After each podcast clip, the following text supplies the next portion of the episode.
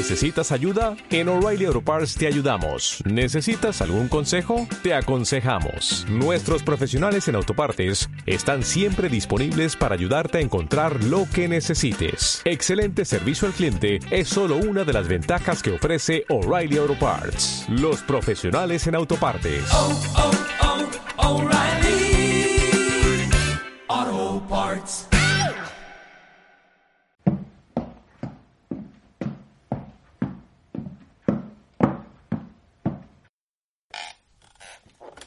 Viernes 23, fin de semana, casi fin de mes, episodio 10 de la segunda temporada de Antena Plus. Estamos en el mes de la experiencia del usuario, octubre es el mes del UX y tengo al otro lado del micrófono a José. ¿Cómo estás, José?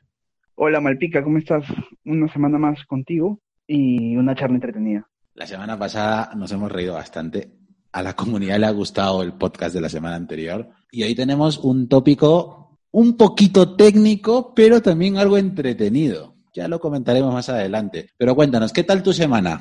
Un poco atareado con algunos proyectos que tengo personales y también temas de estudios, trabajo y todo, como todos, ¿no? Yo creo. Pero darle, darle con todo y estoy aquí para relajarme un rato, para divertirme, para charlar un rato de, de algo interesante, ¿no? A ver, para quien no conozca a José, José, tú eres estudiante de la carrera de marketing. Marketing. Estás ya en el trabajo final, ¿verdad? En tu proyecto de tesis. Ya estoy, exacto. O sea, Estoy en eso. digamos que tienes medio trasero en el mundo profesional. Se podría decir. Ya estoy con Con media... una nalga adentro y la otra afuera todavía.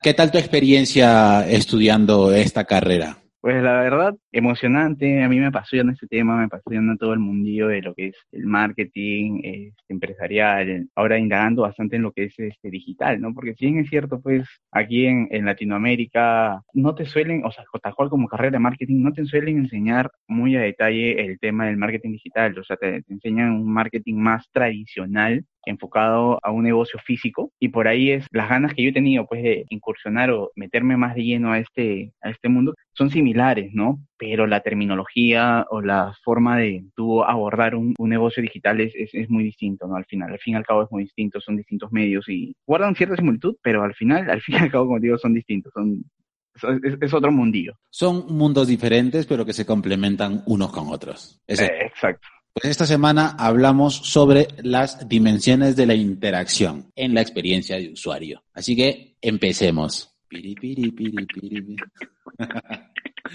El intro. Tus efectos de intro un tanto artesanales, de verdad que me flipan bastante. es lo que hay. Aprende algo nuevo desde una perspectiva diferente. A que no todo es trabajo. Trabajo.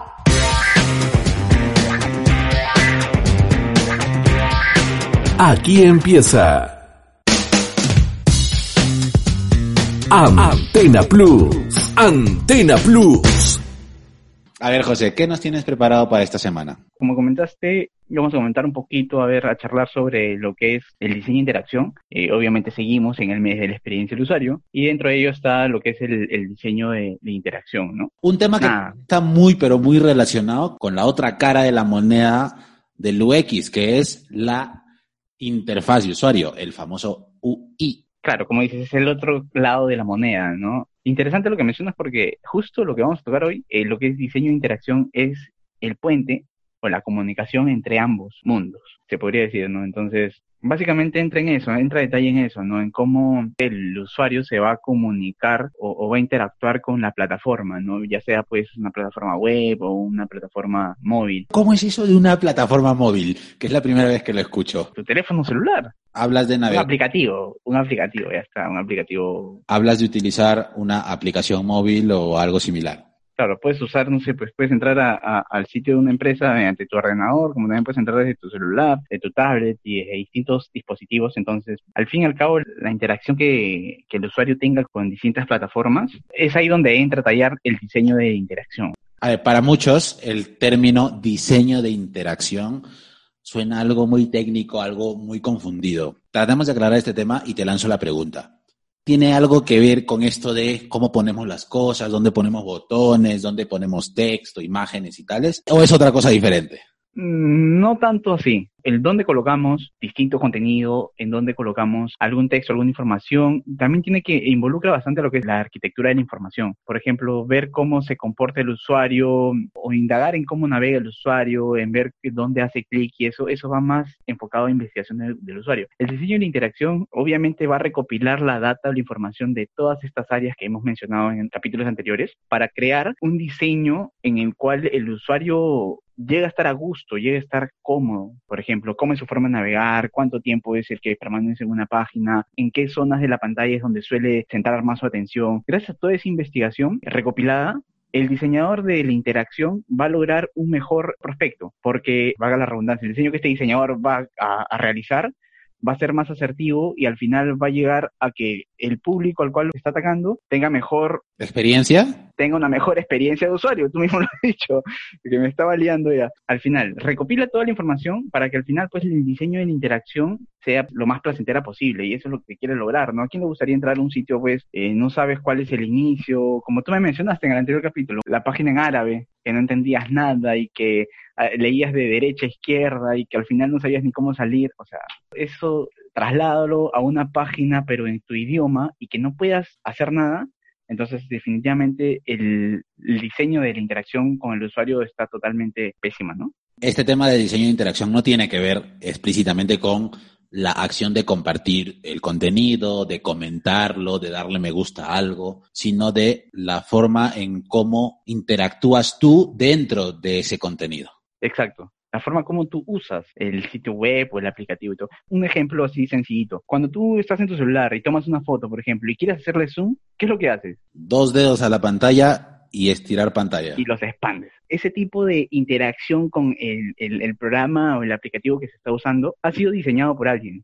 A alguien se le ocurrió la genial idea de, oye, quiero agrandar la imagen, coloco dos dedos en la pantalla y lo agrando y listo. Porque tranquilamente te ha podido poner una barra al costado y darle con un botón a aumentar o, o, o disminuir.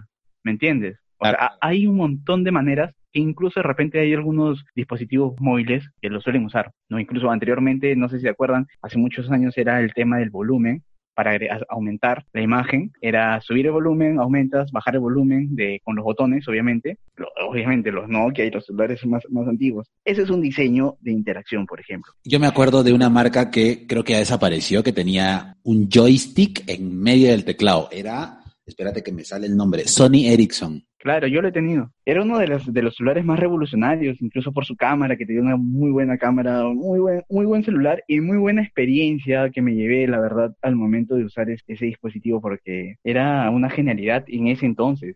A mí lo que me encantaba de esa marca era el joystick, porque reemplazaba las, las flechitas estas del menú. El problema de ese joystick estaba en que si se te malograba el joystick, adiós teléfono, o sea, ya no había reparación. Pues sí, pues sí, claro. O sea, ese joystick básicamente reemplazaba las flechas y era algo sofisticado, algo innovador, algo nuevo que en ese entonces no se, no se veía. ¿Tú te acuerdas de qué año era? Me agarraste, la verdad. Pero si no me equivoco, estamos hablando entre el 2003, 2007, por ahí, ese rango de, de años. Claro, era antes del 2010, claro que sí. Sí, sí, obviamente, obviamente pero creo que todo esto de los Sony Ericsson, porque hubieron varias camas, vinieron desde 2003, si no me equivoco. Mira que ya estamos viejos para estas cosas que ni nos acordamos. El famoso doble tap que tiene Instagram. ¿Quién no sabe eso?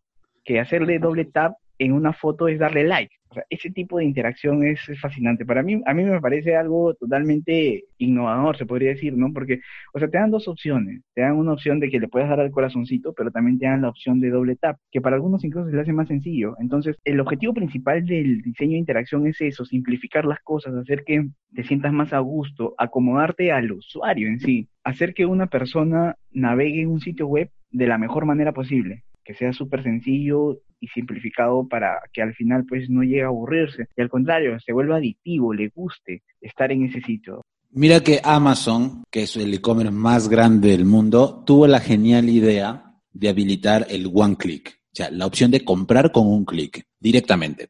Esta función ya tiene un tiempo desde que se lanzó. Ahora, tiene sus pros y sus contras. como usuarios hay que reconocerlo. El pro es que si, si consumes habitualmente en esta tienda y estás logueado en su página web, con un simple clic se confirma el pago, la dirección de entrega, porque ya lo tienes todo, todo está automatizado. El contra, que si de curioso le diste a algo que no querías comprar, ya te lo mandaron. Recordar al usuario la información que anteriormente ya han cargado facilita bastante, facilita bastante la usabilidad incluso de este aplicativo, ¿no? Y obviamente, pues gracias, como tú dices, a un solo clic van a poder llegar a hacer sus compras. Fascinante ese diseño, la verdad. Es un claro ejemplo para que nosotros podamos ver cómo el diseño de la interacción llega a esos puntos de ser tan sencillos y tan simplificados que con un solo clic, listo, ya está tu compra ahí. No tienes que hacer más nada.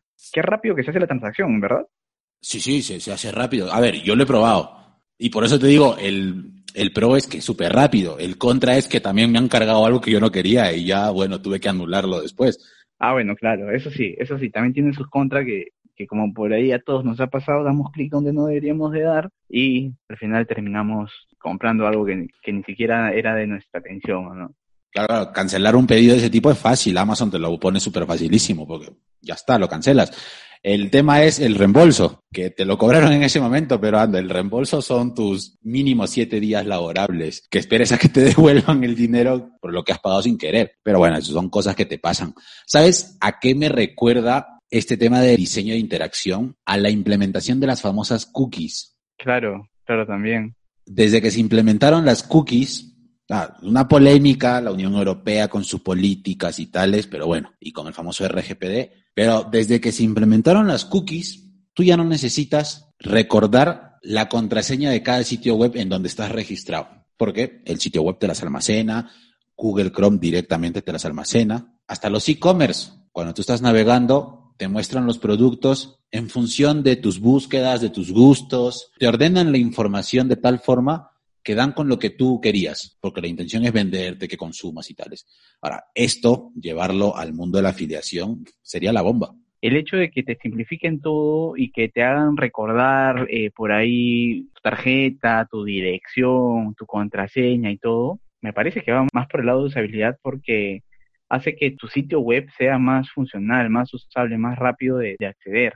Eh, obviamente que también en la posición en la cual, por ejemplo, se colocan distintos mensajes o distintos botones para recordar tus contraseñas o la opción que te, que te brindan, va enfocado a lo que es el diseño de interacción porque te va a facilitar las cosas, va a hacer que, que por ejemplo, oye, quiero recordar mi tarjeta, le doy clic aquí porque aquí me lo dice, listo, ya está, algo, algo rápido, sencillo y, y fácil de, de usar, ¿no? Por ejemplo, hablando de Globo y de Rappi, usan bastante eso lo que tú mencionas, el recordar a los usuarios para que la compra sea mucho más sencilla. ¿no? O sea, obviamente que en un principio si no se pueden saltar los procesos y tienen que pedirte toda la información posible, pero ya para tu segunda compra, tu tercera compra, al final solamente escoges tu producto, comprar, pagar y listo, se acabó, te llega a tu casa.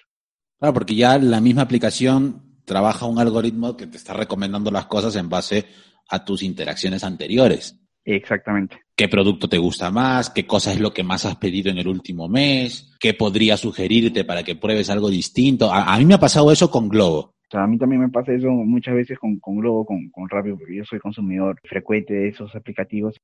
Tú lo que eres es ocioso, porque no quieres ir salir a comprarlo. Bueno, también, también, también te diré que, que, oye, ahora que estamos en este tiempo de cuarentena, eh, me, ha, me, ha vuelto súper flojo, ya ni salgo, o sea, es como que todo lo veo desde mi ordenador, trabajo, eh, estudio, eh, hago todo desde mi ordenador y hasta me da flojera salir, hombre. O sea, para lo único que salgo creo que es para lo que todos tenemos que hacer es ejercitarnos, porque no todo es estar sentado frente a una computadora, ejercitarnos una media hora, una hora al día y nada, regreso.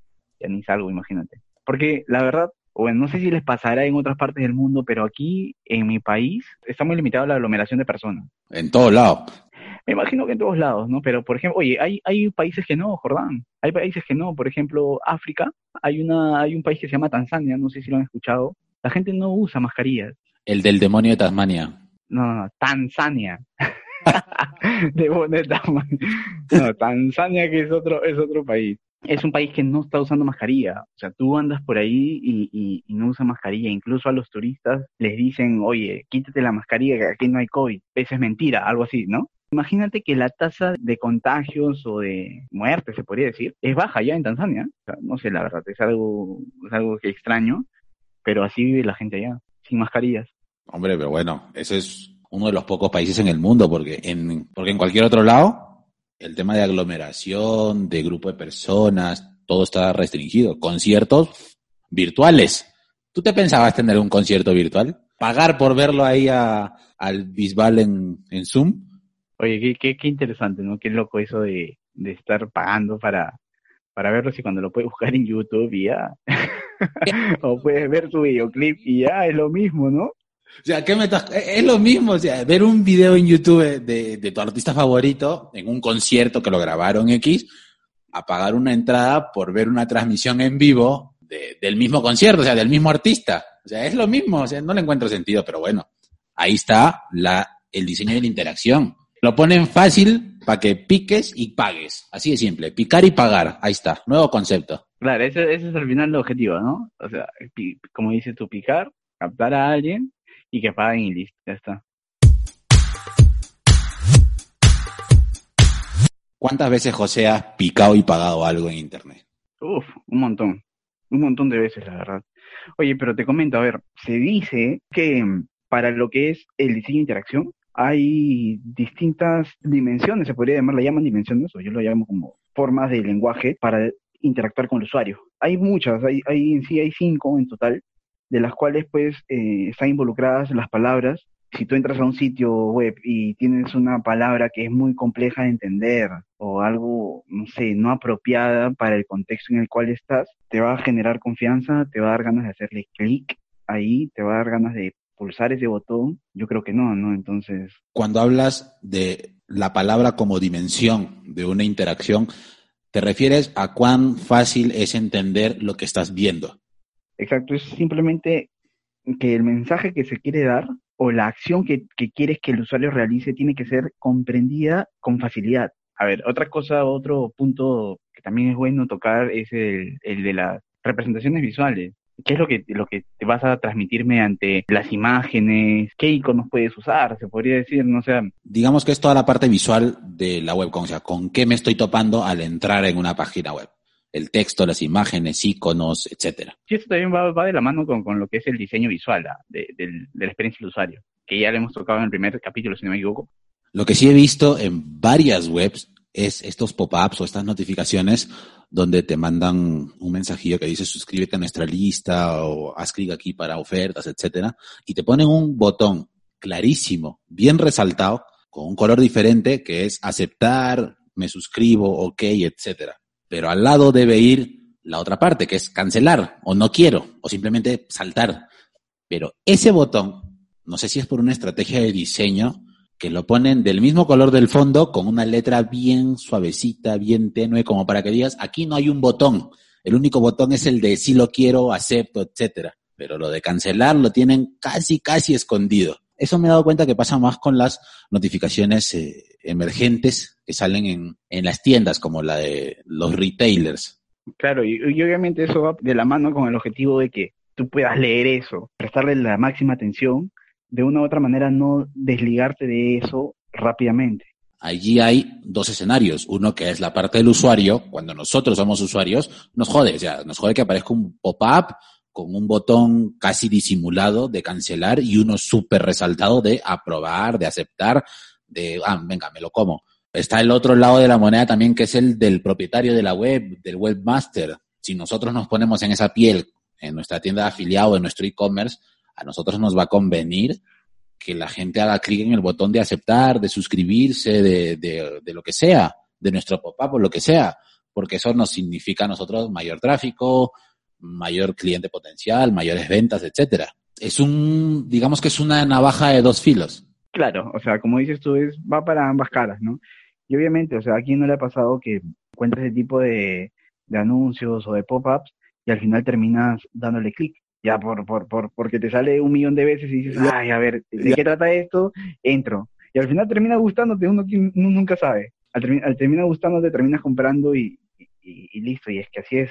Yo he terminado suscrito a cuanta cosa que ni me interesaba y después por puro curioso en el correo electrónico empezaba a ver eh, manuales de maternidad, de alimentar a tu mascota, de hacer fitness, de la dieta y no sé qué cosa. Y yo, a mí esto de, ¿de qué? ¿De qué es? ¿En qué es? Ay, era de esto, de los pop-ups estos que te salen. Que ya de tanta insistencia, si lo cierro, si lo cancelo, si lo ignoro, me siguen apareciendo, a ver, por favor, que si te acepto ya no me aparezcas más. El problema se va al correo electrónico. Sí, la verdad es que sí, pero es todo una, una, cadena al final, ¿no? Así como las representaciones visuales que hemos mencionado, también está el, el, espacio, ¿no? Bueno, hay una dimensión que le llaman el espacio. Básicamente es la forma en la cual interactúas con, con el aplicativo, ¿no? O sea, en el mundo real, cómo nosotros interactuamos con una aplicación, algún aplicativo X, ¿no? O sea, está el famoso mouse, que es el nexo, por ejemplo, para poder usar tu computadora, usar, eh, entrar a una página web. El otro es tu dedo para los aplicativos móviles, ¿entiendes? En lo cual con tu dedo vas a poder interactuar con este diseño de la aplicación, ¿no? Ese es otro punto también importante, ¿no? Que tocar. ¿Tú te has visto alguna tienda que utilice la realidad aumentada para vender?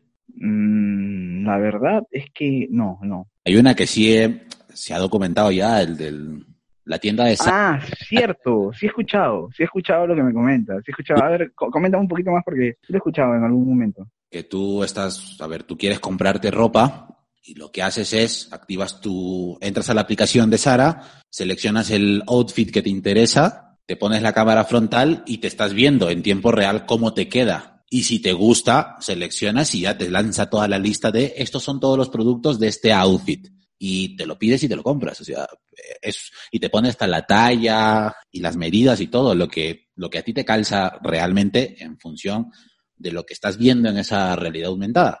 Oye, la verdad que bien interesante lo que me comentas, porque sí lo escuchaba en algún momento en los cuales pues los, los clientes se prueban todo, pero en sí no se lo están probando físicamente. Ese es un, pucha, un claro ejemplo de que es un diseño de interacción con el cliente muy, muy, muy innovador. O sea, ¿quién se, iba, quién se iba a imaginar, ¿no? Años atrás que ibas a poder verte con otra ropa sin necesidad de probártela. Pero ¿sabes de dónde comenzó todo esto? Cuando una empresa coreana dijo, vamos a lanzar un videojuego donde saquemos a toda la gente de su casa, los hagamos caminar por los parques y hagamos que capturen monstruitos. ¿Sabes de Pokémon Go. de Pokémon Go.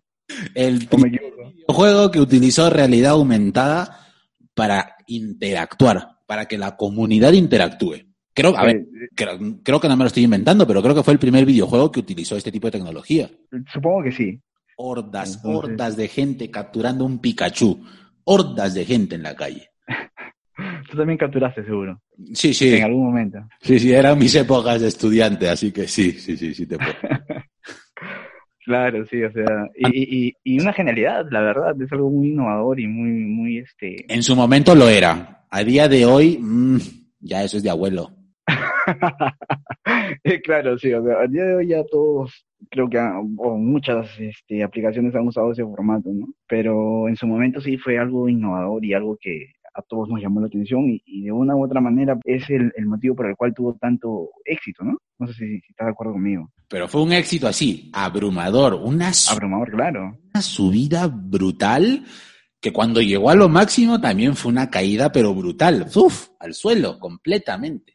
Y es más, no sé si, si por ahí este habrás escuchado, pero le hicieron como que de una u otra manera cierto hincapié al tema de, de la interacción de esa aplicación era buena para la salud incluso porque ya no ya no hacía que el usuario se quede sentado horas y horas y horas detrás de su de la pantalla jugando este juego, sino ya era un tema de que podía caminar, podía correr, podía no sé, distraerse de una u otra manera, ¿no? Sí, sí, pero anda Obviamente como como como como todo tiene sus pros y sus contras, ¿no? Pero eh, le hicieron bastante hincapié al tema de la interacción, el diseño de interacción que tuvo este aplicativo, ¿no? Sí, o sea, fue, fue innovador. La propuesta, la, la puesta en escena de este tipo de interacción, de esta relación entre el usuario, la máquina y el espacio. Obviamente, claro que sí, fue, fue sumamente innovador. Eso, en eso estoy de acuerdo contigo. Nada, creo que con eso ah, nos falta todavía, ¿no? Hay dos criterios más que creo que, a ver si me atrevo a lanzarlo. Uno es el tiempo, la dimensión del tiempo en la interacción hace referencia a cuánto demora en realizar una acción concreta el visitante propiamente en un sitio web. O sea, mientras más corta sea la interacción, más rápida será la acción. El tema de los famosos CTA, los call to action. Quiero que te suscribas a mi lista de correo, pues te pongo en medio del contenido que estás viendo la primera invitación. Si tú quieres, lo haces. Si no, sigues leyendo, te vuelvo a poner la invitación para que te suscribas y si te leíste todo mi artículo en el blog, al final te digo suscríbete si te gustó esto, pero te voy abordando y te lo hago fácil. Nombre, correo, suscribirse, ya está. O en un, en un e-commerce que a mí me llama mucho la atención cuando entra a una tienda virtual y me lanza un pop-up, pero el pop-up no es de este de suscríbete para ofertas y tales, no te dice como, como que te persuade a pilla un descuento, obtenga un descuento en lo que más te guste. Esto lo suele hacer Amazon, lo suele hacer AliExpress y la aplicación con la que tenemos una relación de distanciamiento social permanente, Wish. Anda, tú que Wish. Entras a Wish, no te deja hacer nada, ya te está mandando el descuento de hoy para ti, porque sí. Hay un último, una última dimensión, un último punto a tocar con respecto a de interacción, que es el comportamiento la interacción del usuario con cualquier plataforma genera emociones, genera reacciones. En base a estas emociones que se puedan generar gracias al diseño, es que uno se va a dar cuenta si es que el sitio web está bien diseñado o está mal diseñado. Si te causa una incomodidad, como nos suele pasar en nuestro caso, por ejemplo, Jordán, cuando entramos a un sitio gubernamental, que es muy complicado, o sea, a ver, el diseño, sé sincero, no es muy bueno gracias a esa reacción que te causa, tú te puedes dar cuenta automáticamente de cómo es que está diseñado tu sitio. Es muy importante también ver ese tema de, cómo es el comportamiento del usuario al fin y al cabo, ¿no? A ver, José, a ti, ¿qué página web, fuera del gobierno, que eso ya lo tenemos clarísimo, que nos jode a todo el mundo, pero qué página web, qué tienda virtual o qué servicio en Internet te crea una, una sensación o una reacción de, de rechazo, de, de mala leche, así de que te pone cólera, de frustración? Mira, no sé por qué, y te digo que nunca he comprado en ese, en ese sitio web. No sé por qué ya, o sea, veo que mucha gente compra y todo, pero a mí me, me trae un mal gusto, no, no sé, no me genera la suficiente confianza y, lo siento muy complicado para realizar una compra. Es Mercado Libre. Este, no sé, de repente has comprado Mercado Libre y muchas personas suelen comprar y todo, ¿no? A mí me, me genera incomodidad, me genera, no sé, muy, muy tedioso para comprar tener a distintos vendedores y todo, que puede ser el tema de contactarlos.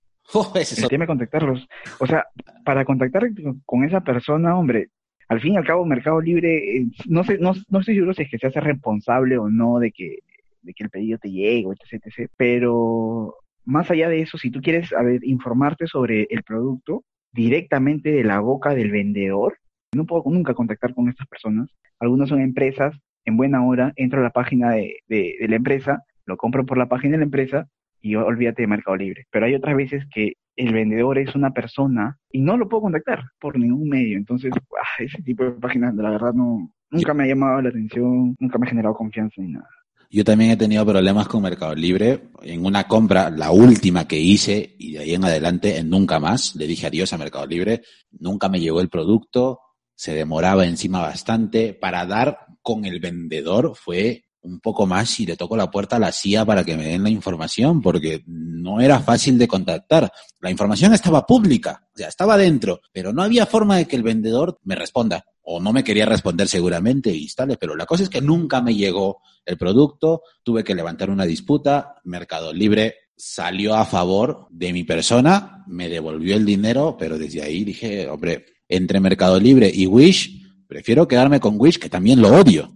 Que, o sea, yo la verdad no he comprado en Wish, he tenido personas cercanas que sí, la, sí han comprado. Mm, no me da buena espina comprar en Wish, una porque los productos no son de buena calidad, bueno, eso es lo que me han comentado. Y aparte que se demoran la vida, se demoran un montón para llegar a, tu hogar, ¿no? A tu dirección final. No, no, no, no me gusta, no me gusta usar ese tipo de, implicaciones, por ejemplo. Mira, una vez hice una compra en AliExpress, demoró 180 días en llegar a mis manos. Pero, ojo, llegó. Después medio año. De que ya no le necesitabas. Sí, imagínate pedir papel higiénico por, por AliExpress, la que te demora. También lo venden. no yo esa venta. ¿Quién compra papel higiénico por AliExpress? Pero bueno. Ah, también venden. Claro que sí, claro que sí. Date una mirada ahí en AliExpress y vas a ver lo que encuentras. Ah, mira, qué interesante. No, no, nunca lo había visto ni se me había ocurrido, porque por lo general papel lo compras pues eh, En la tienda. No sé, me imagino que en la tienda que puede haber cerca de tu casa, en un súper que esté cerca, pero... A ver, ¿para qué quieres papel higiénico? No hace falta decirlo explícitamente, pero ya se entiende, ¿verdad? Te vas a esperar medio año a que te llegue el papel higiénico, o sea, imagínate lo, la cagada que te vas a meter después. pues sí, pues sí, la verdad es que sí.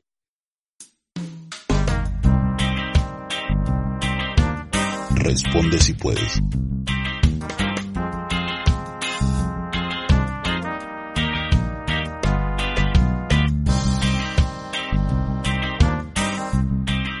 Elvis de Telegram pregunta, ¿comunicar para vender o qué? ¿Tú qué dices, José? A ver, depende mucho de qué es lo que vas a vender, ¿no? Eso depende bastante, porque hay productos que sí, o sea, vas a necesitar comunicarle a tu, a tu usuario qué es lo que estás vendiendo, ¿no? Vas a tratar de comunicarle algo y esa sería una forma de vender el servicio o el producto que estás vendiendo. Pero a ver, si es que es un producto de consumo masivo y que, y que bueno, ya todo el mundo sabe qué, cosa es, no hace falta, pasa a segundo plano la parte de comunicación asertiva y tales, porque ya lo tienes interiorizado como consumidor. Exacto. Lo único que podrías comunicar sería eh, promociones, ofertas, en campañas, ¿no? Pero, a ver, algo específico sobre el producto que ya todo el mundo lo conoce está de más. Aranza de Instagram pregunta, ¿el diseño de la interacción tiene algo que ver con dónde ponemos botones CTA o similares? Yo creo que sí tiene que ver bastante. Porque si, por ejemplo, al momento de tú pagar una, algo que tú estás comprando en algún sitio web, te lo colocan en la parte superior derecha, bien en la esquina, el botón de pagar, dime, ¿tú vas a pagar? A ver, ponte en esa situación. ¿De verdad pagarías? A ver, he visto carritos de compra en páginas web donde te ponen en la parte izquierda, en una columna en la parte izquierda, todo el detalle de tu pedido y en la parte derecha un resumen pequeño de la cantidad el importe y el botón clarísimo, pagar con PayPal, pagar con Stripe, pagar con lo que sea.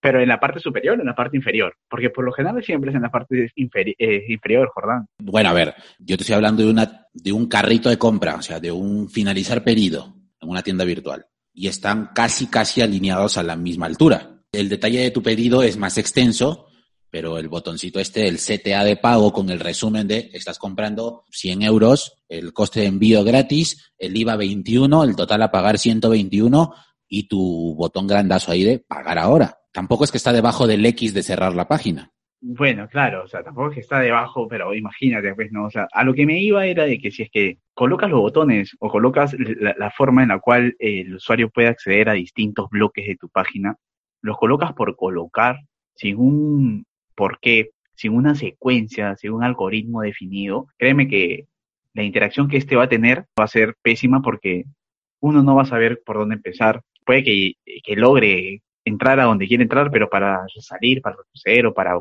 entrar a otro bloque se va a liar bastante. Y, y, o sea, obviamente sí es importante dónde colocar y tener en claro también que no colocar, por ejemplo, porque he visto en muchas páginas, y que me parece de verdad absurdo, que colocan, por ejemplo, botones como decoración o decoración como botones. No sé si te ha pasado, Jordán, pero es como que a veces piensas que, oye, mira, acá con esto voy a entrar a, otro bloque, a otra sección, a otro segmento de la página. Pero al fin y al cabo te das cuenta que es solamente una imagen. ¿Sabes a qué me hace recordar eso? Al antiguo Blogspot de Google. Tú creabas un blog de estos gratuitos de blogspot.com y todo era un popurrí de iconos, de GIF, de ilustraciones a modo de botones que cumplían la función como botones. Claro, sí. A mí me pasó una anécdota muy curiosa. Hace poco, hace poco, hace unos meses atrás, una cliente de México, no te voy a decir la empresa para que no le hagan bullying, pero me contacta y me dice, ¿sabes qué, Jordán? Quiero crear mi página. No tengo ni puñetera idea. Cotízame una y házmela. Le lancé la cotización y me dijo, perfecto, libertad absoluta. Eso fue lo que me dijeron. Yo dije, ah, venga, libertad absoluta, pues perfecto, te hago un diseño en base a lo que realmente funcione para tu negocio. Ojo, yo no soy diseñador, conozco del tema, pero no soy diseñador profesional. Entonces me lo tomé con libertad creativa después de lanzarle el brief de por qué es una one page, por qué las URLs, los botones, la disposición, toda la parte de usabilidad de la web con sustento, lo que hablamos ahora en este mes de la experiencia de usuario, enfocado a su negocio. Se aprobó, se entregó, me pagaron a mí y a la semana me dice, Jordán, tengo que hacer un cambio mínimo. Hombre, pásame tu cambio, te lo hago sin problema. Cambio mínimo. Cambiaron toda la home, macho. Toda la home. ¿Cuál fue el motivo? ¿Qué te dijo? Que a la socia no le gustaba cómo había quedado el botón. Que la información era muy pobre. ¿Y dónde queda la libertad absoluta? Ahí está. ¿Dónde narices está la libertad creativa, la libertad de diseño, la propuesta? Que, a ver, que lo revisaron tres veces. Que si el mockup no les gustó, simplemente se cambiaba antes de diseñar. Pero Es que, es que para eso sirve, ¿no? Para eso sirve el- previo de todo, claro, que viene a ser el sketch, el wireframe, el mockup y todo, antes de sacar pues el, el, el prototipo, el producto final, ¿no? Pero hace todo este diseño, dice, ahí se investiga el usuario, quién es, qué cosa quiere, qué acciones va a realizar. Se terminó haciendo un diseño de interacción, cuál iba a ser el flujo de acciones dentro de la web, para que después venga la iluminada de la dueña y diga, oye, acá este botoncito no me gusta, aquí falta texto. Al, al final le dije, ¿sabes qué? Mira, este es tu usuario, esta es tu contraseña para entrar al panel. Acá tienes un video tutorial de YouTube de un pata muy simpático, de dos horas, te lo tragas, anda, maqueta tú. Y ya está. Manos limpias, asunto solucionado, el muerto para otro lado. Claro, claro, pero a veces, a veces son clientes muy, muy específicos, o sea, a ver, hay que ver también, ¿no? Porque al dueño no le gusta, ¿qué quiere decir que a todo el mundo no le va a gustar? Mira, yo Es como, es como, es, es como el claro ejemplo que no sé si te acuerdas, que hablamos hace dos, dos capítulos atrás de, de cuando yo voy a comprar a un súper o algo y, y están los impulsadores de alguna, de algún producto comestible o algo, y me dicen, oh, llévatelo, algo así, ¿no? Como que es rico. Yo le digo, ya, ¿y por qué es rico? ¿Y por qué rico? Porque yo lo he probado, hombre, o sea. yo- Eso es algo, por ejemplo, que se te ha pasado a ti, que la dueña no le gustó el diseño y todo. Bueno, habría que ver también, no enfocarse en ella nada más, ¿no? O sea, tiene que ver en su público, tiene que ver en su, en sus consumidores, y, y me imagino que tú has debido hacer todo ese estudio y, y presentarle Claro. toda la propuesta por esos motivos, ¿no?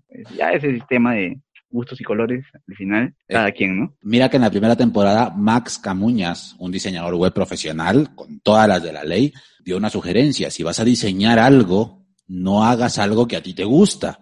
Eh, exacto. es algo que a tu cliente ideal le gusta. O sea, piensa en la gente que te va a visitar, piensa en las acciones que va a realizar esa visita, si lo quieres convertir, porque si haces una web que a ti, como propietario del negocio, te gusta, hombre, tú no te vas a comprar a ti mismo. Claro, obviamente, totalmente de acuerdo. Borja, por el correo, pregunta, ¿cuál es mejor para una página web? ¿Ilustraciones o fotografías reales? ¿A ti qué te gusta más, José, en una tienda virtual o en una página web? Mm, interesante, ¿eh? Interesante pregunta, porque es complicado. Creo que fotografías reales. Si nos, si nos trasladamos al tema de e-commerce, a algún producto en específico, o sea, obviamente a mí me gustaría ver en una fotografía real cómo se ve en cierto escenario, cómo se ve en cierto contexto. Porque, a ver, si me dan el maquetizado de lo que estoy comprando, al final cuando lo recibo no es el mismo que, que yo estuve viendo o el mismo que yo me esperaba. Creo que mejor sería el tema de una fotografía real, ¿no? No sé tú qué me dices. A ver, respondiendo a la Borja, depende. Depende de qué cosa vendas, en qué nicho te encuentres. No es lo mismo la página web de un SaaS, que vendes un software, vendes un servicio, una suscripción, a una tienda virtual de productos físicos, como lo es Amazon, como lo puede ser un TCA o etcétera. Cuando tiene algo que ver con las personas, con el uso de las personas o con la realidad de las personas, pues una fotografía real del producto con personas interactuando viene bien. Pero cuando es un SaaS como somos TCA Plus, como lo puede ser estos de esta suite de SEO o para automatizar contenido en redes sociales, etcétera, a mi punto de vista, una ilustración queda mejor, calza mejor. Bueno, pues sí, para mí sí es cierto, Jordán. Estoy de acuerdo contigo porque siendo un SaaS, de todas maneras una ilustración va a ser mucho mejor porque, a ver, una que darle fotos reales, ¿qué fotografía real puedes brindar más que la foto de una pantalla o de un monitor donde están usando ese software, ¿no? Y déjame decirte que por ahí no es muy visible o no es muy didáctico para el usuario. La ilustración sí te va, justamente por su nombre, te va a ilustrar tal cual a detalle cómo es, sin distorsión, sin ser pixelado o algo por el estilo. Entonces, para esos casos sí, yo creo que estoy de acuerdo contigo y obviamente sería una ilustración. Y es depende, como dices, ¿no? Depende de qué es lo que quieras vender. Pues muchas gracias por estar al otro lado de internet escuchándonos un viernes más. Recuerda que este es el mes de la experiencia de usuario. Gracias José por estar con nosotros un día más. Invitamos a toda la comunidad que nos está escuchando a probar Tesia Plus 14 días gratis y sacarle provecho a la tienda de afiliado de la temática que te dé la gana. Gracias José, nos escuchamos la semana que viene. Listo, Ferran, nos estamos viendo entonces. Chao, chao.